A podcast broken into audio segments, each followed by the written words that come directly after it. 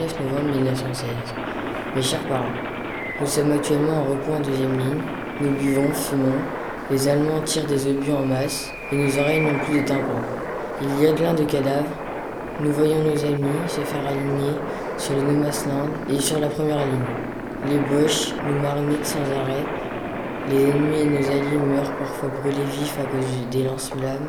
Alors certains tirent dans les réservoirs,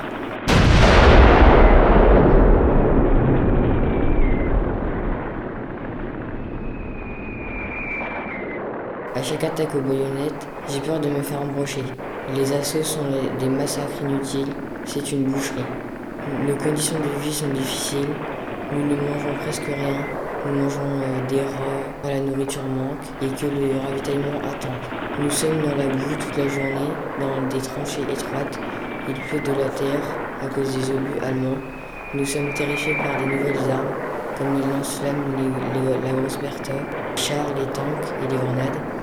Nous attendons chaque seconde que la relève arrive avant que nous ne prenions une balle. Un peu de repos à l'arrière nous ferait du bien et nous nous sentirions en sécurité. Vivre un peu d'épée, ce serait le bonheur. Je vous laisse, j'espère vous revoir un jour et que cette guerre sera la der des der. Prenez soin de vous. Louis le Frocardier.